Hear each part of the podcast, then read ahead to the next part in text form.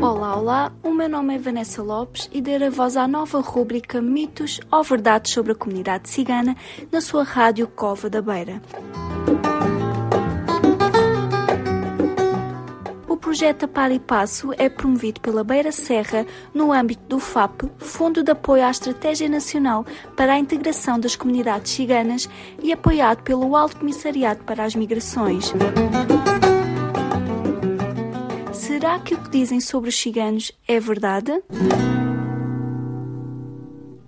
Os ciganos têm as suas próprias leis e resolvem os problemas entre eles.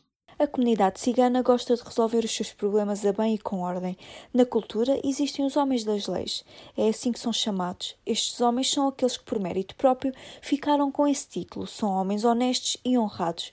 Conquistaram esta posição pela sua retidão e exemplo ao longo da sua vida. E existem sim as leis do apaziguamento. Quando existe algum conflito dentro da comunidade cigana, são os homens das leis que intervêm e têm que ser imparciais no seu trato. Eles analisam toda a situação e aconselham as pessoas em questão, ditam as leis para aquele acontecimento. Se for algo muito grave, quem intervém é a lei portuguesa.